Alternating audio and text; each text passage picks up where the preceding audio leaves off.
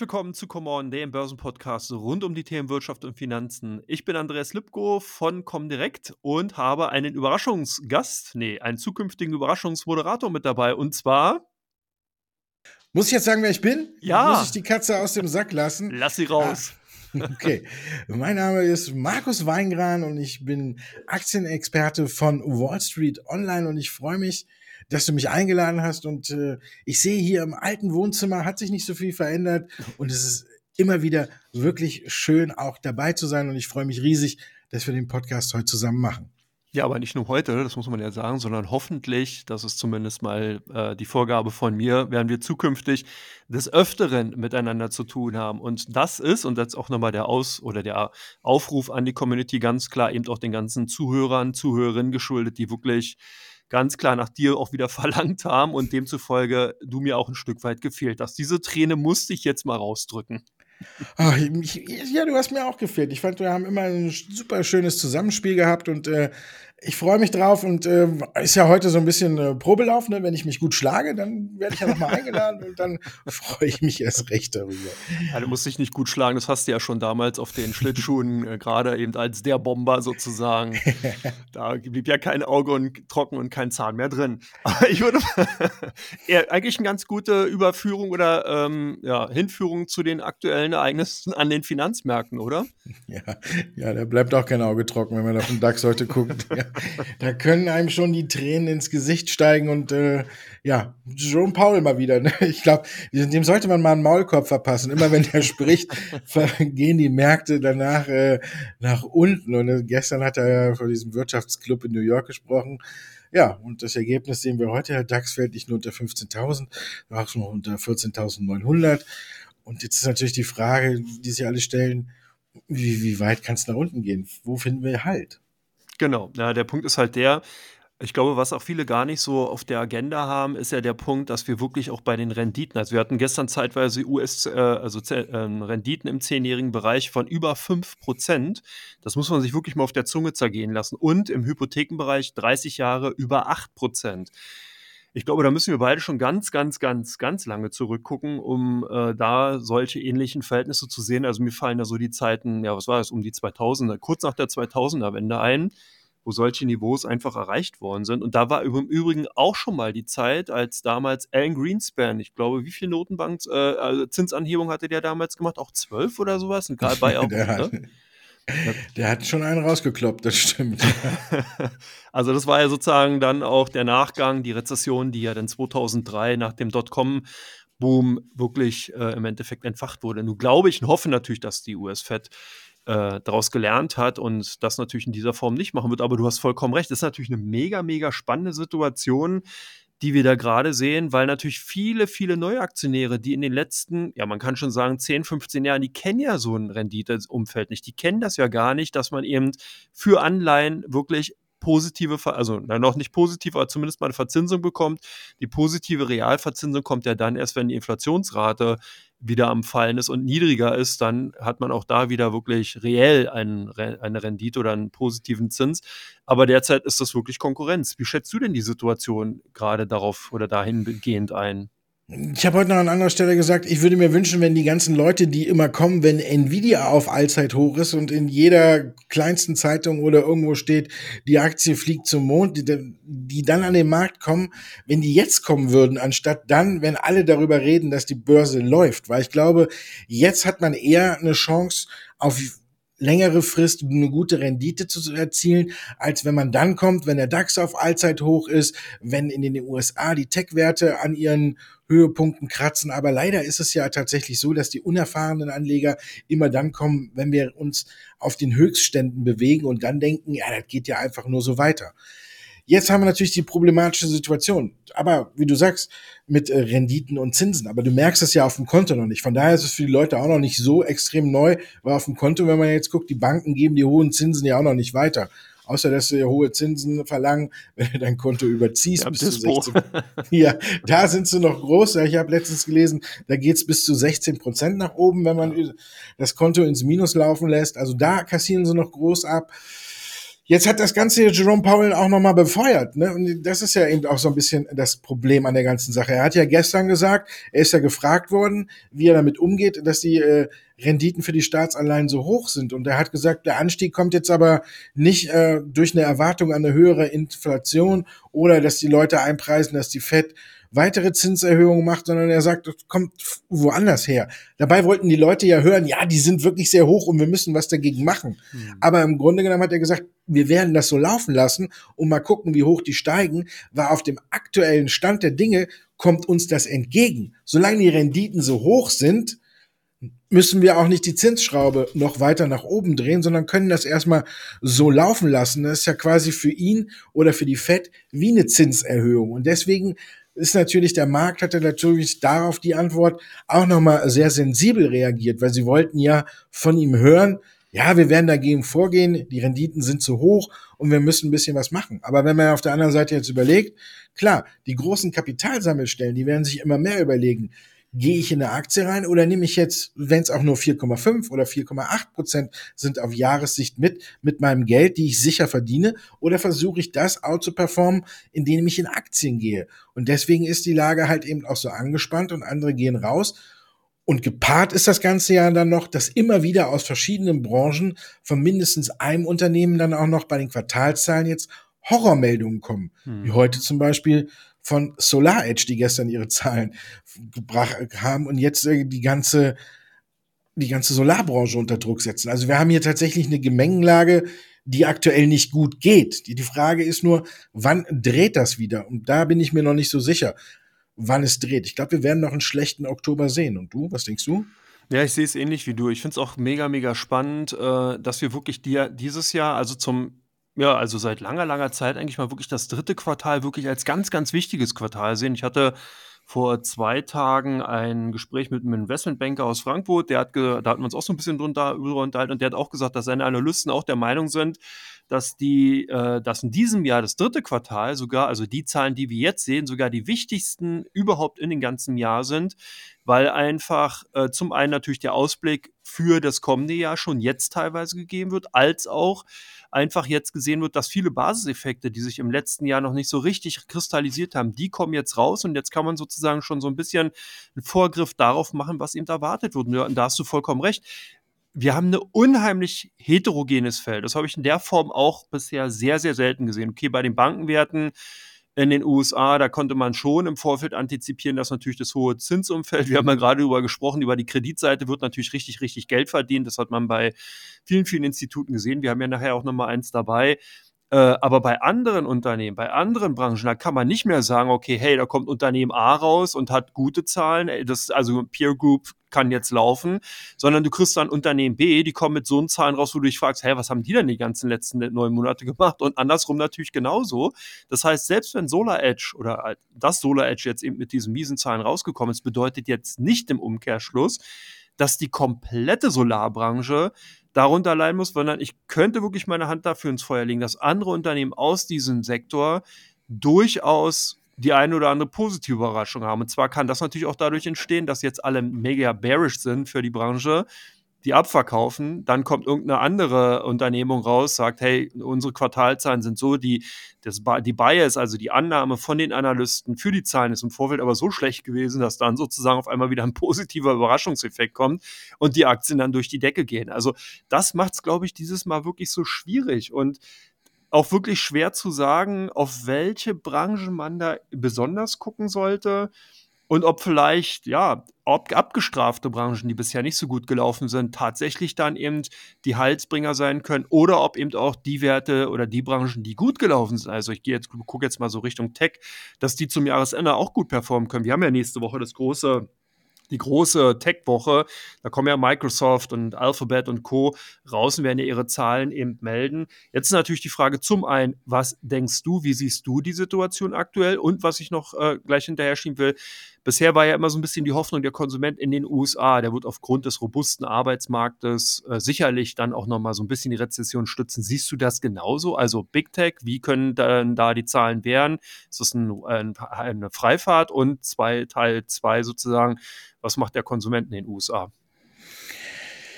Die Konsumenten, wir haben ja gesehen, die Zahlen waren ja gar nicht mal so schlecht, aber das Problem ist, dass wenn gute Zahlen äh, von den amerikanischen Verbraucherdaten kommen, dass das für den Markt ja wieder schlecht interpretiert wird, weil es der Fed wiederum Spielräume einbringt, um die Zinsen weiter zu erhöhen.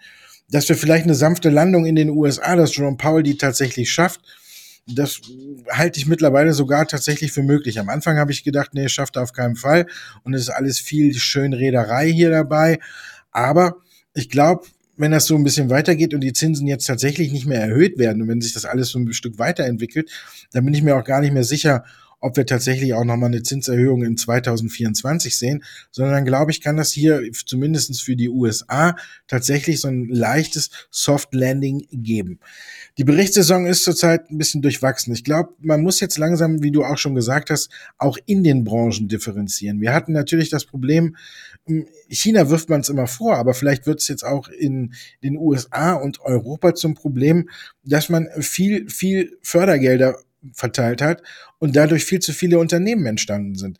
Eine Solar Edge, wie du gesagt hast, hat ja tatsächlich nicht nur fürs laufende Quartal gewarnt, sondern sie haben fürs vierte Quartal gewarnt, auch noch. Und da soll es noch gruseliger aussehen als jetzt schon das dritte. Deswegen verliert die Aktie ja heute auch rund ein Viertel an Wert. Aber auch auf dem deutschen Markt haben wir zum Beispiel heute eine Dürr gesehen. Die zieht nicht die Prognose für das laufende Jahr zurück, sondern die zieht das die Prognose für 2024 zurück, weil sie sagt, da mit Dämm und Holz, was wir alles da machen, das läuft nicht so. Und die Aktie muss heute auch richtig bluten. Also man muss wahrscheinlich tatsächlich differenzieren. Und wir sehen ja auch zum Beispiel, dass Solar Edge heute auch eine SMA Solar richtig nach unten zieht. Die haben aber erst vor ähm, nicht allzu langer Zeit ihre Prognose fürs dritte Quartal erhöht. Also kann man im Grunde genommen erstmal davon ausgehen, dass die ein ganz gutes drittes Quartal hingelegt haben. Aber jetzt ist natürlich die Angst da, sieht es bei denen im vierten Quartal genauso aus wie bei Solar Edge. Und da ziehen heute einige die Reißleine, weil sie Angst davor haben. Ich habe heute auch mal verglichen, wenn man zum Beispiel guckt, Old Economy versus New Economy oder versus, besser gesagt, regenerative Energien. Da hat's jetzt überall gebrannt. Wir haben eine Ørsted gesehen, die die Windkraftbranche unter Druck gesetzt hat. Wir haben eine Albemarle gesehen, Albemarle, die von der Bank of America und mit Lithiumpreisen, wo die ganze Branche unter Druck gesetzt wurde. Jetzt haben wir gesehen, dass Solar Edge die Solarbranche unter Druck setzt und Wasserstoff brauchen wir gar nicht drüber reden. Dafür interessiert sich seit Jahresanfang überhaupt keiner mehr. Und alle reden vom großen Wechsel. Wenn ich mir mal jetzt angucke, die Ölpreise marschieren wieder auf dem Hoch. Nächste Woche kommen Exxon und äh, Chevron mit ihren Zahlen, dann weiß man schon, ja, die Jungs werden abräumen, die werden riesigen Gewinne gemacht haben. Philip Morris, Zigaretten werden verteufelt, aber hat haben auch sehr gute Zahlen gebracht gestern, haben eine gute Dividendenrendite und sind dabei, den Weg zu rauchfrei ganz, wirklich ganz gut zu gestalten. Und wenn ich mir dann noch angucke, ich habe heute mal eben die Highflyer aus der Branche verglichen, dann haben wir noch eine Exelon, die sind der größte Atomkraftbetreiber in den USA. Die haben sich auch deutlich besser geschlagen als viele Aktien aus dem Bereich regenerative Energien. Vielleicht muss man jetzt aktuell noch ein bisschen umdenken. Bei regenerativen Energien brauchen wir noch ein bisschen Zeit, bis sich die Spreu vom Weizen getrennt hat, weil es einfach zu viele Unternehmen gibt. Und deswegen glaube ich, wird es da noch eine Zeit lang brennen. Na, also ein sehr mega, mega Überblick gerade. Gucken wir mal nach Deutschland. Da ist natürlich jetzt auch die Frage, ähm, Du hattest gerade Idö angesprochen, du hattest gerade SMA Solar angesprochen. Natürlich sind das keine DAX 40 Unternehmen, aber auch die werden natürlich jetzt in den kommenden Wochen vermehrt ihre Zahlen präsentieren. Wir haben es schon Sartorius gesehen, die mit Zahlen rausgekommen sind. Das zweite, beziehungsweise ich glaube sogar das dritte Mal mit äh, Prognosesenkung, beziehungsweise mit schlechten Zahlen. Und jetzt ist natürlich die Frage, in Anbetracht der aktuellen Situation, denkst du, dass der DAX jetzt eher schon im Winterschlaf ist und wir sozusagen einer potenziellen Jahresendrallye Adieu sagen können? Oder gibt es tatsächlich bei den DAX 40 Unternehmen das ein oder andere Schnäppchen, will ich mal jetzt sagen, was aktuell günstig ist, beziehungsweise vielleicht sogar auch der ganze DAX 40, dass man eben jetzt davon ausgehen kann, man muss mit dem Unternehmen, äh, mit dem Index beziehungsweise mit dem Unternehmen aus dem DAX 40 noch rechnen? Ich glaube, dass wir zumindest Richtung Jahresende noch mal ein bisschen anziehen werden. Wir haben jetzt eine extrem schlechte Stimmung. Jetzt muss man aber natürlich so ein bisschen die Quartalszahlen abwarten. Wenn du mich nach Schnäppchen aus dem DAX 40 fragst, da fällt mir als erstes eine Merk auf. Die finde ich super. Die haben jetzt sich bei zwei KI-Unternehmen eingekauft, um neue Medikamente oder neue Medikamentenkandidaten über KI zu entwickeln. Finde ich ist ein unheimlicher guter und schlauer Schachzug. Heute haben sie sich noch mal ähm, in der Krebspipeline vom japanischen Unternehmen von Daiichi eingekauft, müssten da im, im schlimmsten Falle, sage ich mal, aber das wäre fürs Unternehmen ja eigentlich der beste Fall, 20 Milliarden zahlen. Jetzt haben sie 5,5 Milliarden Dollar gezahlt dafür, dass sie an drei klinischen Phasen jetzt mit beteiligt werden von diesem japanischen Unternehmen. Da geht es um die Krebsmedikamente, die eben eine Chemotherapie ablösen sollen und dann eben nur dieses Medikament nur diese Krebszellen angreift. Und das ist auch ein schlauer Schachzug. Und wenn man guckt, wie tief Merck jetzt steht, bei 140 Euro, dann glaube ich schon, dass das hier auf lange Sicht ein Schnäppchen ist, bei dem man auch noch ein bisschen Geduld haben braucht. Die Autobauer sage ich schon seit Jahren, aber jetzt haben wir heute auch wieder gesehen, die Absatzzahlen von, vom Automobil, Europäischen Automobilverband sind rausgekommen und wir haben nur noch ein Wachstum von 9,2 Prozent. Und das wird dann auch wieder alles schlecht geredet und die Autobauer sind dann heute auch alle im Minus gucke ich es mir auf neun Monate an, haben wir eine Steigerung von 19,6 Prozent. Das ist immer so ein bisschen dieses aktuell in der Phase, ich pick mir das Negative raus. Ja, im September hatten wir nur noch ein Wachstum von 9,2 Prozent.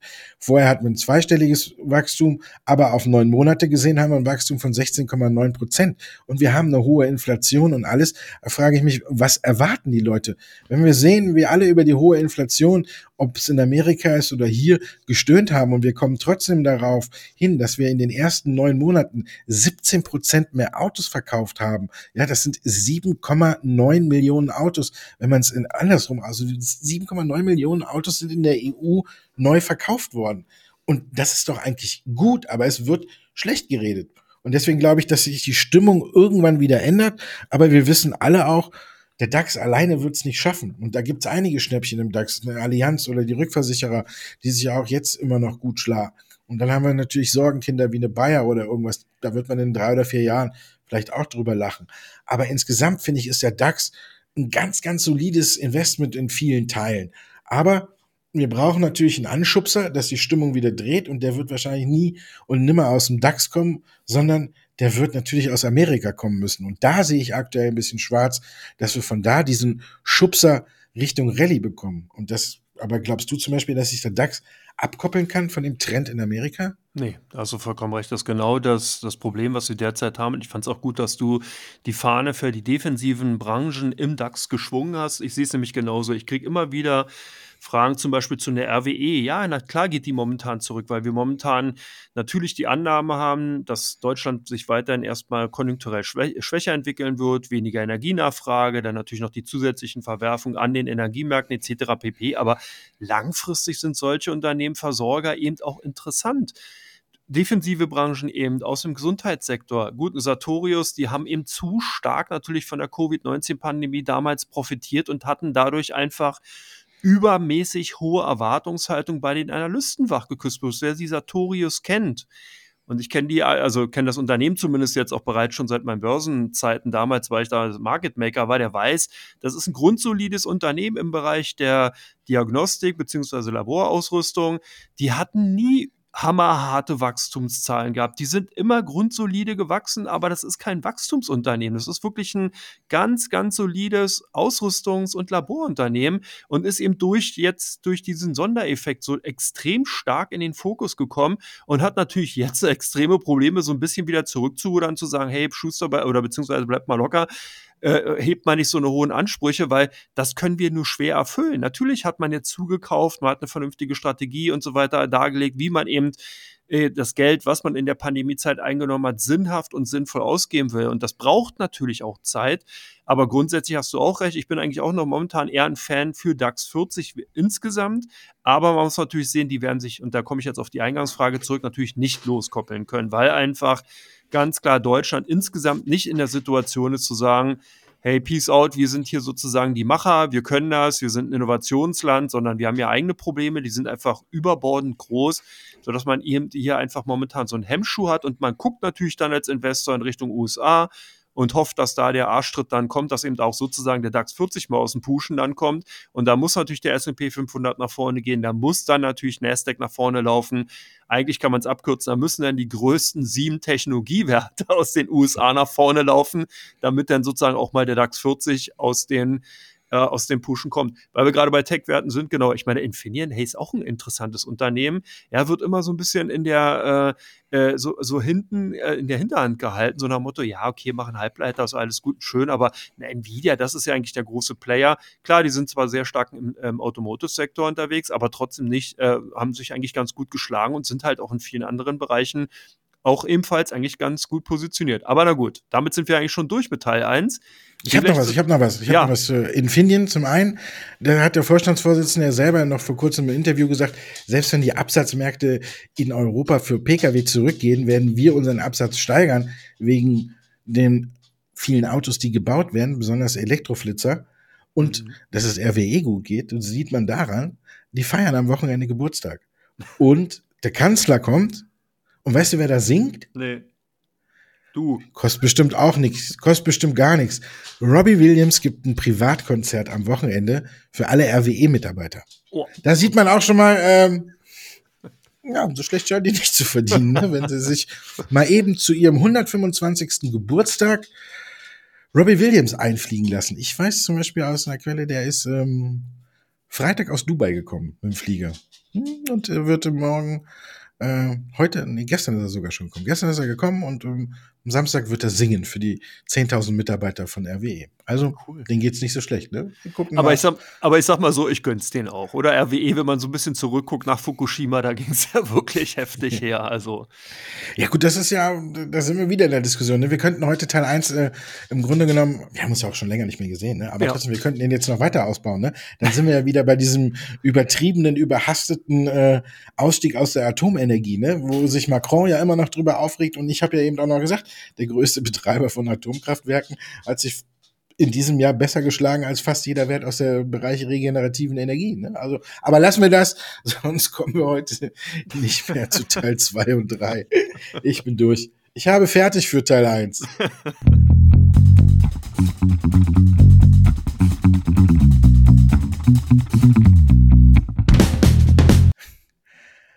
Im alten Wohnzimmer darf ich bei Teil 2 anfangen und da gucken wir uns natürlich fünf Aktien an, die unter der Woche jetzt für Furore gesorgt haben. Vielleicht der kleine Überblick. Tesla, Netflix, Sartorius, dann Wasserstoff und JP Morgan sind die Werte, die wir uns rausgesucht haben.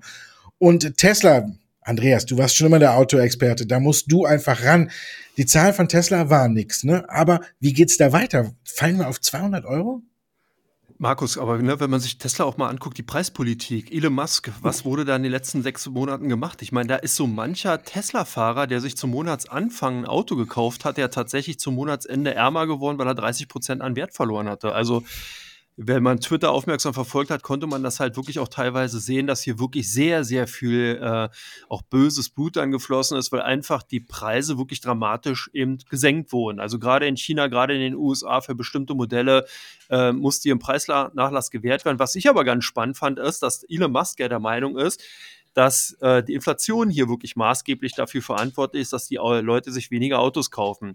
Das Spannende ist aber, wenn man so ein bisschen auch zurückschaut, dann sieht man, dass diese ersten Preissenkungen ja bereits schon angekündigt und getätigt worden sind, als die Inflationsfrage sicherlich schon gestellt wurde, aber noch nicht so am Galoppieren war. Und da merkt man natürlich auch, dass selbst so ein super Innovator und super Manager natürlich auch immer wieder so ein paar äh, äh Sündenböcke ranziehen möchte, die klar dann insgesamt und mit Versatz schon auch Schuld haben, aber die eben eigentlich das Lostreten dieser ganzen Preispolitik, und das hat ja nicht nur Tesla auch dahingehend geschadet, sondern es gab auch viele andere Unternehmen, die einfach darunter geächtzt haben, dass eben der, ja, der, der Vorläufer in diesem Bereich, also Tesla an sich einfach so aggressiv in dem Markt vorgeht, also eigentlich nur erstmal Umsatz haben will, klassisches Startup-Verhalten und dann später auf die Marge schielt, äh, dass das natürlich in dieser Form gemacht wird. Und das ist im Endeffekt auch so ein Punkt, wo man einfach merkt, Tesla kommt halt aus dieser Phase des, ja, wie soll man es sagen, ähm, sagen, ein Start-up-Daseins nur so ganz, ganz langsam raus, will also immer wieder diesen Nimbus des jungen, wilden Unternehmens weiterhin haben. Das sieht man ja auch zum Beispiel bei den Cybertruck. Der ist ja schon ewig und drei Tagen angekündigt und kommt einfach nicht so richtig in die Pro Produktion. Jetzt sieht man hier und da mal ein paar Videos und angebliche Erlenkönige, wo man sagt, huh, da fährt ja einer auf der Straße, was natürlich auch die Frage ist, ist das nicht inszeniert oder wirklich so? Ich will es aber auch gar nicht in Frage stellen, aber man merkt schon, es läuft halt auch bei dem Unternehmen nicht wirklich immer alles so, wie sie sich das vorstellen und auch wünschen. Und das lässt natürlich auch viele Fragezeichen offen, ob Tesla nicht eigentlich ein ganz ordinärer Autobauer ist, der aber auf der anderen Seite versucht, so ein bisschen noch den Anstrich eines jungen, wilden, hippen Innovationsunternehmen halt zu haben, um eben sozusagen, ja, weiter natürlich auch die Käuferschicht bei Laune zu halten. Und das hat sich halt so ein bisschen gezeigt. Und sowas rächt sich, wenn man nicht eine ganz klare Linie fährt und nicht ganz klare Strategie eben äh, für sich und auch für die kommenden fünf Jahre für die Kunden natürlich schafft, dann hat man einfach genau die Problematik, was man jetzt sieht, dass einfach auch viele Investoren natürlich sagen, ich kann dieses Unternehmen einfach nur schlecht greifen. Also früher hatte man gesagt, dieses Tesla Agio, was ja entstanden ist, kam einfach aufgrund der Tatsache zustande, weil man in der Technologie unheimlich weit vor war. Ich kann mich an Zeiten erinnern, da haben wir den Podcast auch zusammen gemacht. Ich glaube, das war vor zwei Jahren. Da hatte man bei Tesla schon gesagt, die sind in der Chip-Technologie sechs Jahre den anderen Autobauern voraus. Guckt man jetzt nach China, da ist es genau andersrum. Da sind die chinesischen Unternehmen mittlerweile wesentlich fortschrittlicher, wesentlich innovativer als Tesla geworden und die Technologien, die bei BYD und Co. eingesetzt werden, sind jetzt teilweise besser als von Tesla. Und das ist genau der Punkt, wo man merkt, dass Tesla eigentlich von vielen Investoren eher wirklich als quasi, ich sage jetzt mal, Old Economy Unternehmen angesehen wird, weil man eben sagt, ihr seid in der Kategorie einer Volkswagen, einer Toyota angekommen, die Produktionszahlen sind entsprechend hoch, ihr habt jetzt äh, euren, euren Start, euren Startup äh, äh Aura sozusagen verloren. Und jetzt müssten wir eigentlich euch auch so bewerten. Das heißt, es kann durchaus sein, dass man jetzt nochmal mit rückläufigen Kursen rechnen muss und auch sollte und dass vor allen Dingen auch keine schnelle Trendumkehr zu erkennen ist, weil einfach genau dieser, ja, dieses, diese Dynamik einfach weg ist und man einfach viel zu viele Unsicherheiten hat und eigentlich zu stark auch an den konjunkturellen Entwicklungen angebunden ist, die maßgeblich dafür sind, dass die Nachfrage nach den Tesla-Modellen einfach steigt. Ein Problem mit Nachfragen hat ein anderes Unternehmen auf jeden Fall nicht, und zwar Netflix. Und das ist auch spannend. Ich erinnere mich auch hier zurück. Wir hatten ja Netflix auch immer öfters mal hier als Gast gehabt. Und ähm, da weiß ich noch, dass wir genau die Thematik hatten, was ist mit diesen ganzen sozusagen ja Trittbrettfahrern, die also mitgucken und äh, da bei den Abonnenten sozusagen mitmischen. Wie schätzt du die Situation ein? Zum einen die Zahlen, Markus, und zum zweiten natürlich, wie sind die Perspektiven bei Netflix? Vorher vielleicht noch zwei kleine Anekdoten zu Tesla. Du hast ja gesagt, mit dem Erlkönig, also dem Testwagen vom Cybertruck, den gibt es tatsächlich und da hat äh, sich äh, Tesla einen Trick bei erlaubt, habe ich gelesen im Netz. Die haben nämlich den Cybertruck mit Folien so beklebt, dass er aussieht wie der Konkurrent von Ford, der elektrische Pickup F150 Lightning. Da gibt's auch Bilder im Internet für. Also da haben sie schon mal wieder einen rausgehauen. Und Build Your Dreams hast du angesprochen. Da habe ich mich gewundert, ob die nicht schon wussten, dass schlechte Zahlen von Tesla kommen, denn die haben keine zwölf Stunden vorher, du mhm. sprichst ja gleich auch nochmal über die Aktie und sagst dann die Zahlen, haben die aber ihre vorläufigen Zahlen veröffentlicht. Vielleicht so mit dem Gedanken, boah, wenn Tesla abgestraft wird, lasst unsere Aktie in Ruhe, bei uns läuft's gut, ne? Weil die haben nämlich da kurz vorher ihre nur vorläufigen Zahlen gebracht. Aber kommen wir zurück zu Netflix. Ich bin da ein bisschen gespalten. Persönlich finde ich es ein bisschen doof, was die Börse natürlich gut findet. Klar, sie haben diese Trittbettfahrer haben sie früher gewollt als noch keiner Netflix wollte und äh, die Leute noch ein bisschen skeptisch denen gegenüberstanden, haben sie geworben mit, hey, kauft euch doch einen Account zu zweit, könnt ihr beide gucken. Jetzt ein paar Jahre später, wo man jetzt gucken muss, wo kriege ich neuen Umsatz her, wo, wie kann ich neue Abonnenten generieren, dann ist der alte Werbeslogan auf einmal vergessen und man sagt, hey, doppelte Accounts mit uns nicht. Dass es an, unterm Strich funktioniert hat, sieht man jetzt an den Zahlen. Die Zahlen waren gut. Man hat äh, sowohl bei den Abonnenten, beim Umsatz und auch beim Gewinn deutlich die Erwartungen geschlagen. 6,9 Millionen neue Abonnenten waren, glaube ich, erwartet und über acht haben sie geliefert. Da zeigt sich schon, dass dieses Einstellen des Account-Sharings wirkt. Aber gleichzeitig haben sie noch angekündigt, ja, wirkt und wir werden die Preise erhöhen. Also ich finde hier, weiß ich nicht, für mich wird Netflix irgendwie ein bisschen zu gierig und ich weiß nicht, ob man irgendwann tatsächlich dann die Quittung dafür dann auch wieder bekommt. Aktuell läuft es wieder rund. Die Aktie ist ja auch über 10 Prozent, 13 Prozent nach den Zahlen in die Höhe geschossen. Gehe ich jetzt von meinem eigenen Verhalten aus, überlege ich schon ein bisschen länger, ob ich Netflix tatsächlich noch brauche. Weil ich habe aktuell noch ein bisschen, bisschen, auch noch den Vergleich und merke, ich gucke Netflix gar nicht mehr so oft. Aber natürlich, wenn sie acht, über acht Millionen neue Abonnenten gewinnen, bin ich eher dann wahrscheinlich die Ausnahme als der Regelfall. Insgesamt läuft's gut. Ich finde aber, jetzt sind wir schon wieder auf dem Punkt angelangt. Wir sehen halt immer wieder wirklich Übertreibungen. Der Druck im Markt ist da, wenn man mal Gutes liefert, dann geht die Aktie 13 Prozent nach oben. Vor zwei, drei Jahren, wo die oder vier Jahren, wo es vielleicht alles noch ein bisschen normal gewesen wäre oder normaler war, dann hätte sowas vielleicht einen Kursschub von zwei Prozent ausgelöst. Und das hätte ich mir vorstellen können, ist gut und dann kann man auch ruhigen Gewissens sagen, na, da ist ja noch Luft nach oben, da könnte er ruhig hinterher springen. Jetzt nach so einem Ding wieder 13 Prozent und alles dann nach oben raus, bin ich mir schon gar nicht mehr so sicher, ob man jetzt mit ruhigem Gewissen sagen kann, naja, da könnte er auf den Trend noch aufspringen. Ich bin ein bisschen gespalten bei Netflix. Ich würde eher davon abraten, da jetzt noch drauf zu springen. Ich glaube, das wird sich auch wieder ein bisschen verändern. Ich habe vorher noch eine Studie gesehen, da ähm, wurden Umfragen gemacht, da war, hatte Netflix äh, Beliebtheitsgrad auch schon ein bisschen an Wert verloren. Da war Disney ein bisschen vorne, aber letztendlich war dann die abschließende Frage in dieser Umfrage, wenn Sie nur einen Streaming-Dienst wählen könnten, wen würden Sie da nehmen? Und da waren jetzt wirklich alle mit dabei und da war tatsächlich aber auch Netflix der Gewinner, dass äh, irgendwie 80 Prozent oder über 80 Prozent der Leute, die an der Umfrage teilgenommen haben, gesagt haben, wenn ich mir nur einen aussuchen dürfte, dann würde ich Netflix nehmen. Man muss die Inhalte mögen. Es ist eine gute Aktie. Ich finde, so auf dem Niveau jetzt ist es eine sehr gute Position, die man im Depot belassen würde. Für mich insgesamt ist es schon wieder zu gut gelaufen, um zu sagen, ich müsste da jetzt noch hinterher springen. Und zu gut gelaufen trifft ja auf Sartorius nicht zu. Ne? Da kann man eher mal überlegen, wann kann man da wieder zugreifen, wenn die Aktie endlich ihren Boden gefunden hat. Jetzt muss ich auch noch mal was nachreichen zu Netflix. Vor allen Dingen, ich wundere mich, ich habe mich natürlich auch auf die äh, äh, Frage vorbereitet. Und ähm, vor allen Dingen spannend ist ja, dass man ja auch diese zweite Variante mit den Werbung gucken. Also du kriegst, zahlst, glaube ich, 4,90 Dollar oder so im Monat, musst dir dann Werbung angucken. Und da frage ich mich, wo ist denn dann noch der Unterschied zu dem klassischen TV, was man früher gesehen hat? Da hast du ja auch Werbung gesehen. Aber egal, das nur mal Ja, da habe ich mich auch schon drüber aufgeregt. Es ist ja nicht nur die Werbung. Ja. Es ist ja mittlerweile auch so, dass du von vielen Serien auch in der Woche immer nur noch eine Folge bekommst. Ist ja wie früher, jeden Dienstag kommt Dallas, jeden Mittwoch kommt äh, Denver Clan und montags war für mich das Highlight, da kam um Viertel nach acht, während ich ja im jungen Alter Dienstags Viertel vor zehn, Dallas war natürlich schon immer hart an der Grenze, wenn Schule war, ne? Magnum, Viertel ja. nach acht montags, Mega. war immer Musste ohne Probleme. Ne? Da konnte ich äh, mit meinen Eltern ohne Verhandlungen immer sagen, äh, kannst, darfst du gucken, ne? Weil früher war es ja auch nicht so, dass man in jedem Zimmer, äh, also als ich klein war, jedenfalls hätte man noch nicht in jedem Zimmer einen Fernseher stehen, so wie es heute fast der Fall ist, sondern war nur einer im Wohnzimmer, ne? Und da durfte ich dann immer noch gucken. Aber wenn du jetzt guckst, ist es ja genauso. Von den ja. starken Serien, aber es ist egal, ob es Netflix ist, ob es ähm, Disney Walt Disney Plus. ist mhm. oder äh, Prime, da ist tatsächlich immer ja jede Woche eine neue Folge. Und das ist wie, fast schon wie Fernseh früher.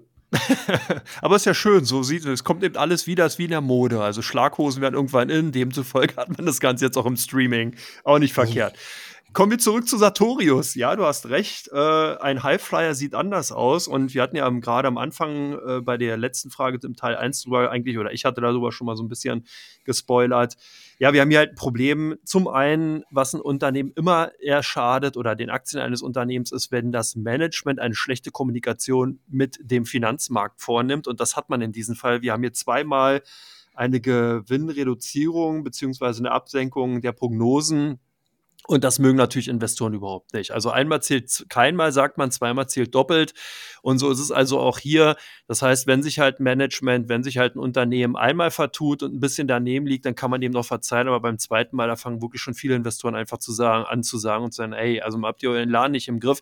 Und das ist so ein bisschen das Problem. Also da sieht man schon, dass viele Investoren dann, wenn sie es denn können, das ist auch ganz wichtig, weil Satyrus ist im DAX 40 wert, da kann nicht jedes Fondsmanagement sagen, hey, wir schmeißen die raus, sondern du musst ja dann, je nach nachdem, wie deine Anlagekriterien, Richtlinien sind, natürlich entsprechend die Gewichtung von den einzelnen Unternehmen natürlich haben. Aber du kannst deinen Unmut eben auch natürlich freien Lauf lassen auf der AV beziehungsweise entsprechende Drohbriefe ans Management schreiben. Das ist dann auch getan worden. Oder du schickst dann natürlich die Analysten los und die sagen dann ihre Meinung zu dem Unternehmen, die, was natürlich auch entsprechend negativ ausgefallen ist.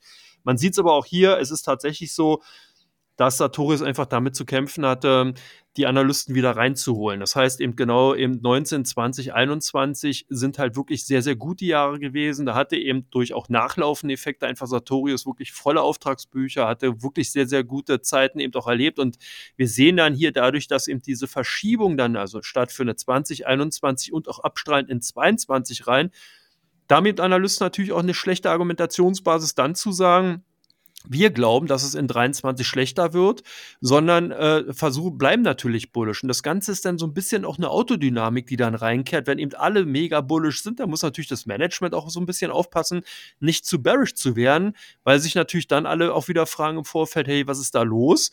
Ähm, haben die ihren Laden nicht im Griff oder äh, müssen wir da vorsichtig sein? Liegt da mehr in Argen? Und genau dieses Spannungsfeld ist es, was es eben so schwer macht. Ich will jetzt hier nicht unbedingt natürlich das befürworten, was da passiert ist, sondern wir sehen es ja insgesamt, ist es halt so, aber das gehört auch halt auch zur Börse dazu. Also das heißt, gerade eben als Aktionär sollte man auch so ein bisschen selber seine graue Gehirnmasse anstrengen und mal ein bisschen überlegen, ob eben das, was eben beim Unternehmen auftritt, tatsächlich eben unendlich fortsetzbar und führbar, äh, unendlich fortführbar ist und so sieht es halt aus, dass es bei Sartorius nicht der Fall ist. Aber es bleibt eben dabei, wir sehen momentan das Auspreisen dieser Annahmen. Ich würde auch erstmal sehen, dass man natürlich jetzt sehen muss, wo findet sich da ein Ausgleichsniveau im Markt statt. Das heißt, wo wird das Bärenlager dann anfangen zu sagen, hey, okay, es reicht jetzt, wo fangen die Bullen wieder an, wieder ein bisschen mehr zuzugreifen. Und dann kann man sich eine Sartorius durchaus auch wieder als das ins Depot legen, was es ist, ein defensiver Wert, der eben dann natürlich aufgrund der Marktpositionierung auch ganz ordentliche Gewinnaussichten und natürlich auch Zukunftsperspektiven hat. Bloß momentan ist das Auspreisen eben angesagt. Das tut eben weh, klar.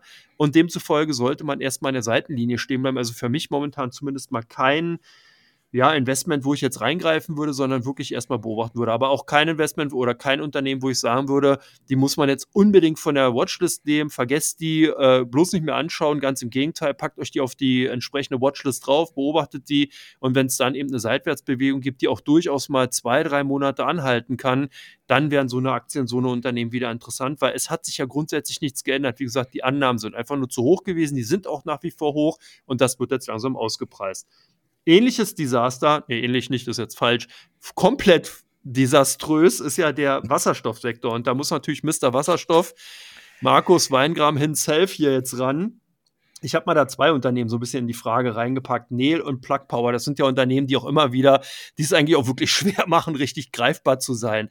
Mal denkt man, okay, ach, die sind noch nicht so weit, dann kommt eine Nachricht, man denkt, ey, da muss man jetzt unbedingt mal reingreifen, das könnte ja was werden. Dann passt auch die um die Landschaft, die politische Landschaft irgendwo, dass man sagt, ja, Wasserstoff wird immer mehr en vogue.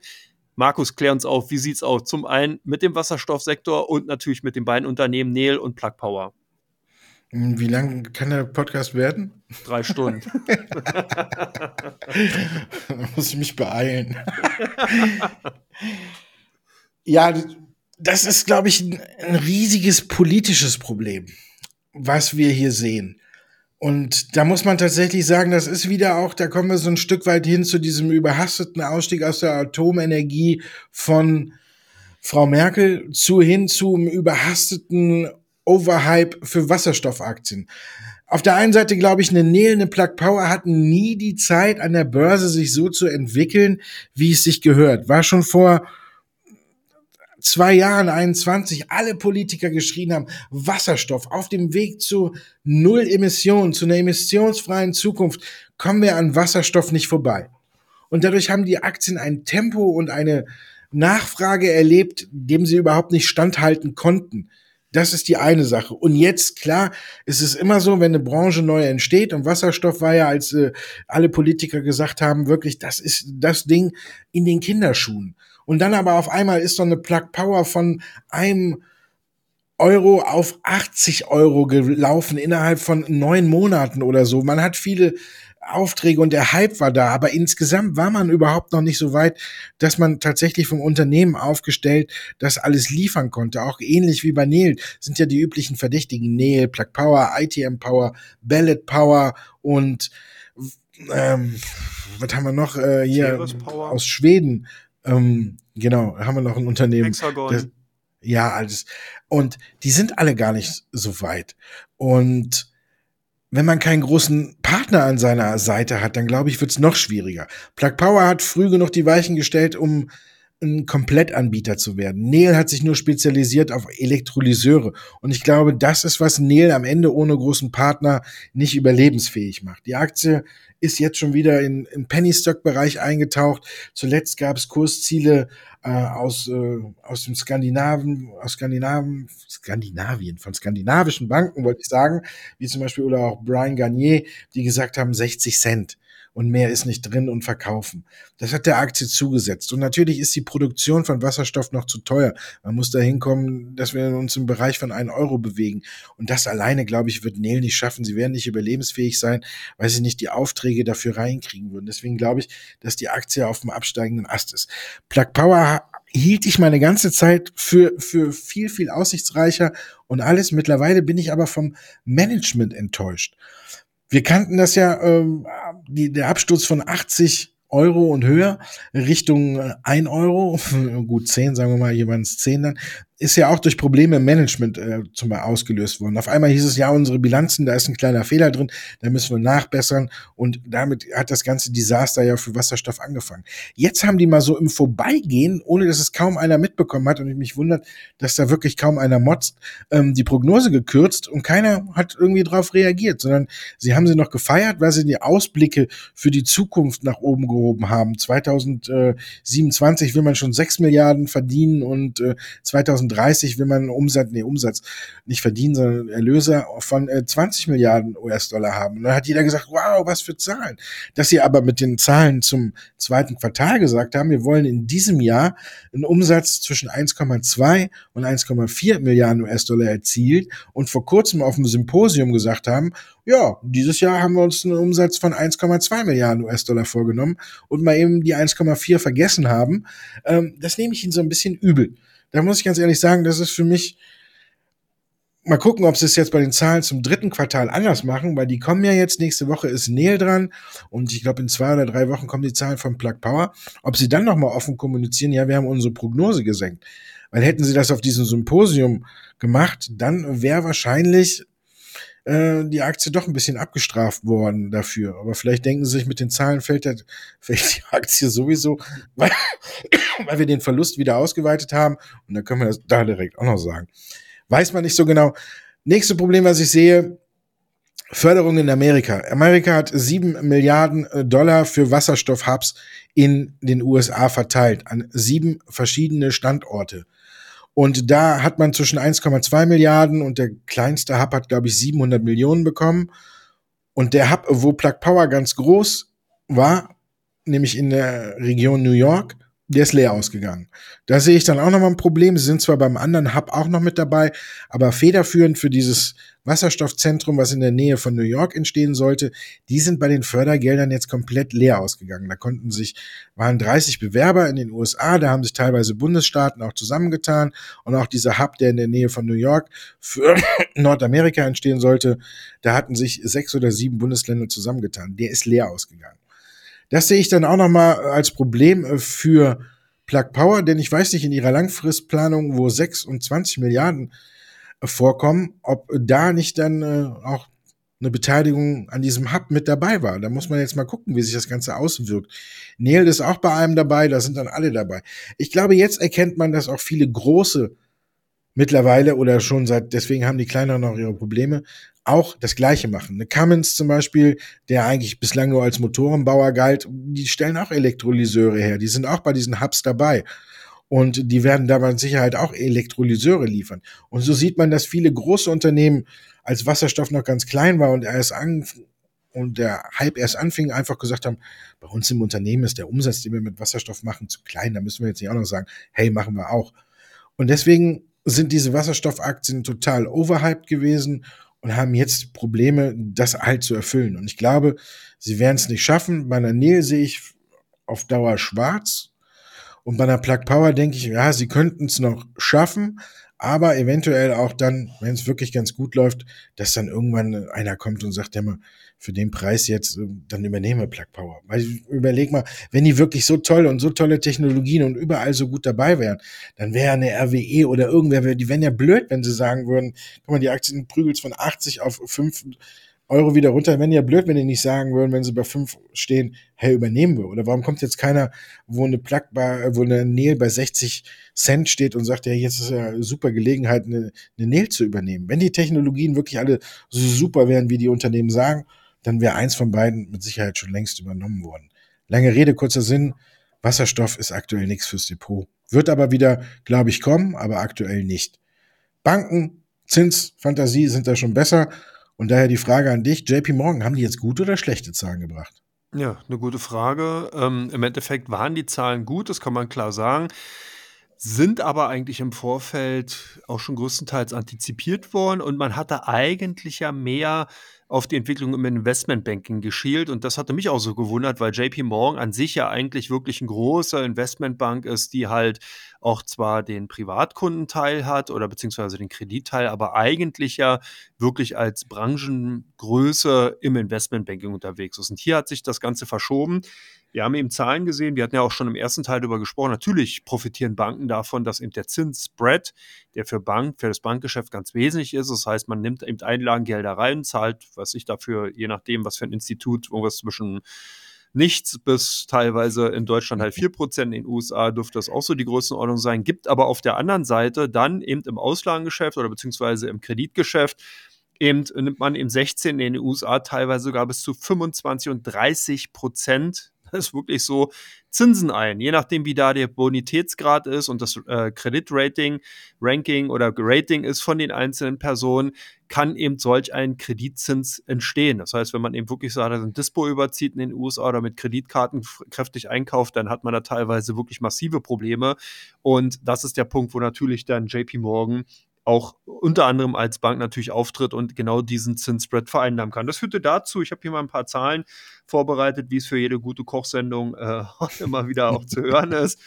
Das heißt, wir haben hier eine Nettogewinnsteigerung im dritten Quartal um 35 Prozent auf 13,15 Milliarden. Wir reden ja also nicht über ein Tech-Unternehmen, nicht über Apple oder über Alphabet, wir reden über eine Bank. Insgesamt. Ja, die größte immerhin, ne? Ja, immerhin, aber trotzdem, ich meine, 35 Prozent, das, das ist wirklich eine Zahl, die kenne ich eigentlich oder kannte ich bisher eigentlich eher aus dem Tech-Sektor. Also schon ganz spannend, was da passiert. Das Ganze äh, lässt sich fortsetzen, dass natürlich die Gesamterträge äh, auf 39,87 Milliarden, immer noch ein Plus von 22 Prozent ausgebaut wurden und die Nettozinseinnahmen, und das ist ja das, was ich am Anfang meinte, um 30 Prozent gesteigert werden konnten auf 22,9 Milliarden. Also das heißt, man sieht hier, das Zinsgeschäft ist wirklich überbordend. Jetzt natürlich auch ganz interessant, wie sieht es denn eigentlich im Segment des Investmentbanking aus? Und da hat man nur noch Erträge, Ersteigerungen von 6 Prozent auf 1, ähm, 1, äh, auf 1,6 Milliarden ähm, US-Dollar und das zeigt eben dieser, diesen massiven Unterschied. Währenddessen man also eben auf der Kreditseite durch Zinseinnahmen so extreme Gewinne eben produzieren kann, hat man eben auf der Investmentbanking-Seite wirklich eher momentan maue Zeiten. Und das fand ich ganz spannend, dass das der Markt komplett weggedrückt hat. Man war also relativ zufrieden mit den Zahlen aus dem Zinsgeschäft heraus, beziehungsweise aus dem Kreditgeschäft heraus und hatte gar nicht so das große Augenmerk auf der Investmentbanking-Seite gehabt. Da hat sie auch bei anderen Marktteilnehmern äh, beziehungsweise aus der Peer Group wie zum Beispiel Goldman Sachs, Morgan Stanley komplett anders ausgesehen. Die haben ja tatsächlich also ein paar auf die Mütze bekommen, weil eben da das Investmentbanking als Partypooper unterwegs war. Aber das ist was anderes. Lange Rede, kurzer Sinn. Die Zahlen von JP Morgan gut, aber hier nochmal auch die Warnung,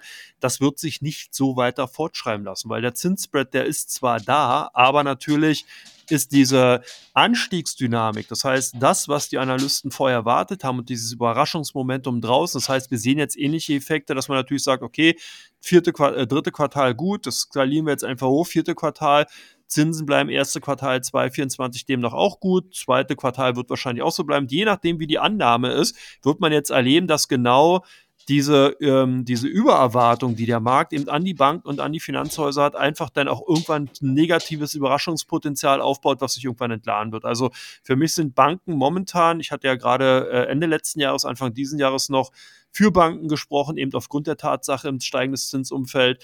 Aber jetzt momentan finde ich das schon sehr, sehr ambitioniert. Ich würde denken, es sind noch maximal Haltepositionen aus meiner Sicht daraus. Heißt, wenn man die hat im Depot halten, Stop-Loss absichern, alles gut, äh, dann man weiß halt auch nicht, wie weit sozusagen die Gewinne noch laufen können. Klar, um Verluste muss man sich kümmern, Gewinne sollte man laufen lassen. Das ist das alte Credo, das gilt also auch hier bei der JP Morgan. Aber jetzt hier unbedingt nochmal richtig im großen Stil reinzuspringen in das Becken, würde ich eigentlich nicht. Damit sind wir durch mit Teil 2, oder? Jetzt kommen wir gleich zu Teil 3 und dann gucken wir mal, was du da Schickes mitgebracht hast von der Wall Street Online-Seite her. Ich habe in die Community geguckt und da DAX und geguckt, welche drei DAX-Titel am meisten bei uns in der Community diskutiert werden. Und die habe ich mitgebracht. Und ja, die sind wir gucken wir gespannt. uns in Teil Gucken wir. 3 an. Ja.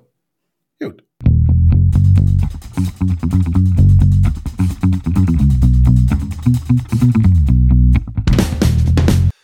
Ja, herzlich willkommen zu Teil 3 von Common, dem Börsenpodcast rund um die Themen Wirtschaft und Finanzen. Wir sind Andreas Lipko und Markus Weingran. und haben ganz schicke Sachen für euch mitgebracht. Und zwar, welche drei DAX-Titel werden denn bei der Wall Street Online-Community momentan ganz heiß besprochen? Ganz heiß im Rennen sind VW, dann ein Wert, den wir fast schon hatten, Covestro und natürlich Rheinmetall. Wenn es im Nahen Osten zu Konflikten kommt und wir haben Ukraine-Krieg, dann ist Rheinmetall immer in aller Munde. Das sind die drei Werte. Und du hast die drei Werte mitgebracht, die bei euch am meisten, mit am meisten getradet werden, oder? Genau, und äh, witzigerweise, was heißt witzigerweise, Rheinmetall war eigentlich auch mit bei, die habe ich dir jetzt aber freundlicherweise natürlich überlassen, ich habe die dann ersetzt. Wir hatten als einen Wert Rio Tinto, klar, nach den Zahlen von BHP und Rio Tinto zum Anfang der Woche sind gerade eben auch äh, wieder mal so ein bisschen die Rohstoffwerte aus dem Eisenerzbereich wachgekürzt worden. Dann Redcare Pharmacy, ehemalige Shop, was heißt äh, immer noch Shop-Apotheke, aber auch bekannt als Shop-Apotheke. Die sind natürlich durch die Prognosesenkung des äh, Konkurrenten Doc Morris auch mit in Mitleidenschaft gezogen worden, also hohe Handelsvolumen auch bei den Aktien, last but not least. BYD, und das hattest du ja auch schon so ein bisschen als Spoiler in Teil 2 vorausgeschickt, genau, die sind jetzt hier mit reingekommen, haben sozusagen Rheinmetall ersetzt. BYD bei den ausländischen Werten natürlich gefragt, weil du hast vollkommen recht.